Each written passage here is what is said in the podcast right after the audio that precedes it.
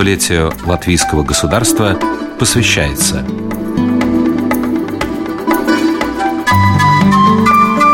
«100 природных сокровищ»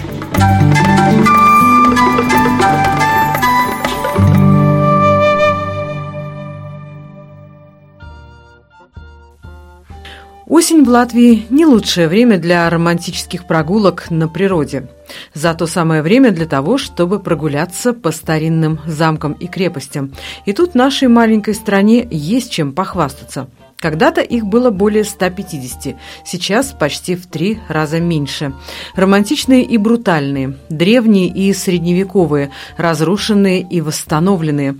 Замки Латвии. О них расскажем в программе «100 природных сокровищ». На замки Лифляндии смотришь еще как на представителей феодального ее быта, дикого и романтического. Это ветераны некогда знаменитого и более несуществующего войска, ветераны изувеченные, отдающие уже дань времени и засыпающие сном вечным на изломанных трофеях своих.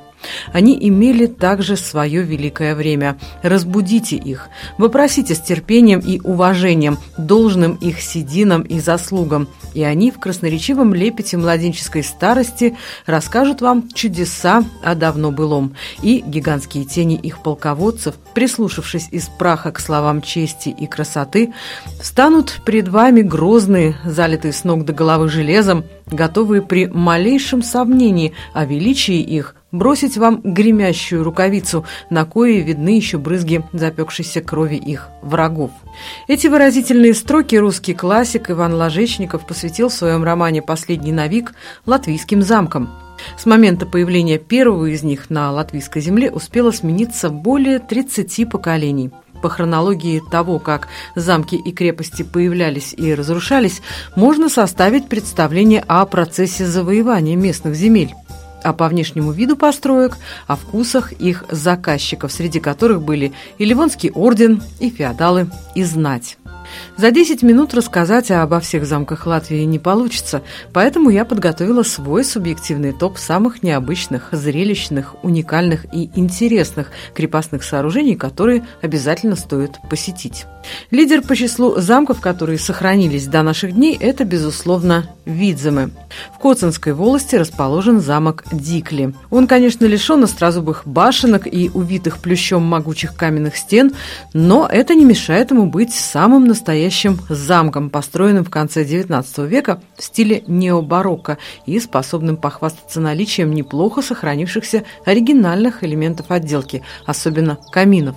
При замке есть клеть, которая и вовсе датирована XVIII веком. Сейчас здесь расположена гостиница.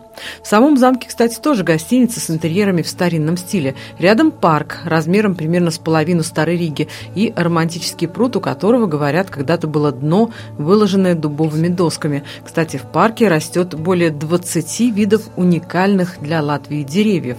Азартные ботаники могут сыграть в игру «Найди их все». Замковый ансамбль Лиелстраупе Кафе начал формироваться в XIII веке. Возник он как резиденция вассала рижского архиепископа. Как и большинство подобных сооружений в Латвии, он сильно пострадал в результате войн в XVII и XVIII веках, но в начале XX столетия его восстановили, придав заодно барочные черты – к сожалению, помещение замка используется наркологическим заведением, и осмотреть можно только церковь. Из интерьеров сохранились дубовая лестница, дверные полотна и паркет, а также красивые изразцовые печи, построенные в начале XX века. На выходящей во внутренний двор стене башни замка находятся часы из деревянных деталей, а крытая старой черепицей крыша придает строению аутентичный старинный вид. Пестрое дитя нескольких эпох Рижский замок. Создавался он в качестве базы ливонских рыцарей, выдворенных за тогдашние пределы Риги. В XVIII веке начал утрачивать свой грозный вид и постепенно превратился в административный центр со всеми соответствующими перестройками. Сейчас это резиденция президента нашей страны и один из символов знаменитой рижской панорамы. Венденский замок – самый крупный орденский замок на территории Латвии. Расположен он в городе Цесис. Его золотой век остался далеко позади, но даже во времена забвения он не терял своей внушительной, брутальной привлекательности. Сейчас комплекс состоит из мощных каменных руин и так называемого нового замка, дворца с мансардой, где расположен музей.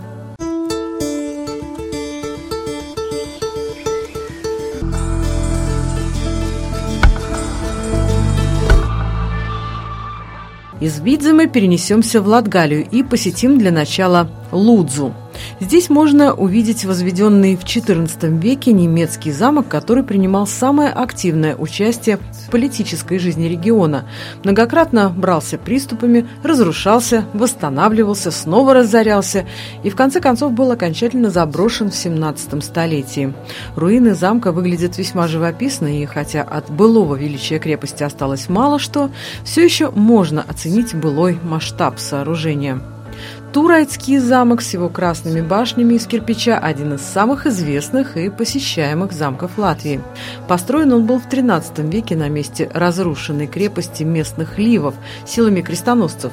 Замок имел долгую историю и даже успел послужить резиденцией рижского епископа. Сгорел дотла в XVIII столетии и реконструкционные работы начались только в прошлом веке. От расположенного неподалеку замка в Сигулде осталось намного меньше. Монументальная надвратная башня, фрагменты стен замковой капеллы, которые выложены из грубо отесанного известняка. В ней, кстати, схематично можно разглядеть элементы ранней готики. Интересна оригинальная крестообразная ниша, которая расположена на фасаде замка. Это классический элемент готической сакральной архитектуры. Замок Брамберге это ныне малоизвестное даже в Латвии местечко в старину было известно под следующими названиями. В средние века как Тервентен, Терпентигут к концу 17 века, как Бранденбург. Отсюда в начале 20 века на латышском языке был зафиксирован вариант Брамбурга.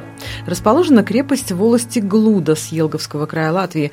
Брамберге в современной кастелологии, то есть науке о замках, считается частично укрепленным имением 16-17 веков, но его история началась еще в орденские времена, что позволило включить этот объект в список средневековых ливонских замков на территории Латвии. Замок Круспилс был основан в 1237 году как замок рижского епископа. В настоящее время служит административным зданием.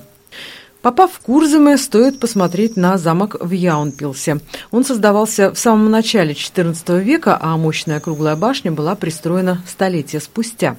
В XVII веке замок был преобразован в усадьбу, а в советское время в опытную животноводческую ферму. Тогда же были, к сожалению, утрачены оригинальные интерьеры. И, тем не менее, по некоторым помещениям еще можно прогуляться, ощущая дух Средневековья.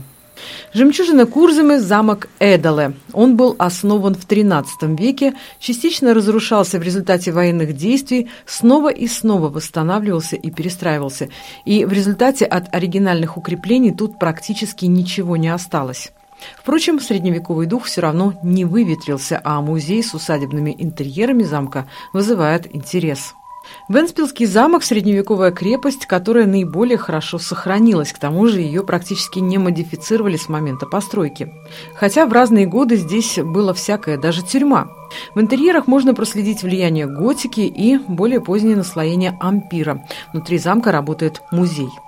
Самый популярный замок Земгалы, конечно, Баусский. Романтический вид этому сооружению придают интересное сочетание средневековых руин ливонских укреплений и изящного палаца, построенного для одного из владельцев. Имеется возможность изучить руины изнутри и снаружи, а в дворцовой части расположен небольшой музей с несколькими экспозициями. Практически каждый замок Латвии предлагает своим посетителям что-то оригинальное. Где-то учат старинным танцам, где-то посетители переодевают в средневековые костюмы, позволяя ощутить неповторимую ауру тех времен – где-то стреляют из луков, учат владеть мечами, угощают блюдами с рыцарского стола. Но главное, здесь можно прикоснуться к древней истории нашей страны. Прикоснуться буквально, дотронувшись до древних камней и почувствовав невидимую связь с прошлыми поколениями, которые жили здесь задолго до нас. Оксана Резниченко, Латвийское радио 4. Передача подготовлена в рамках программы «Столетие латвийского государства».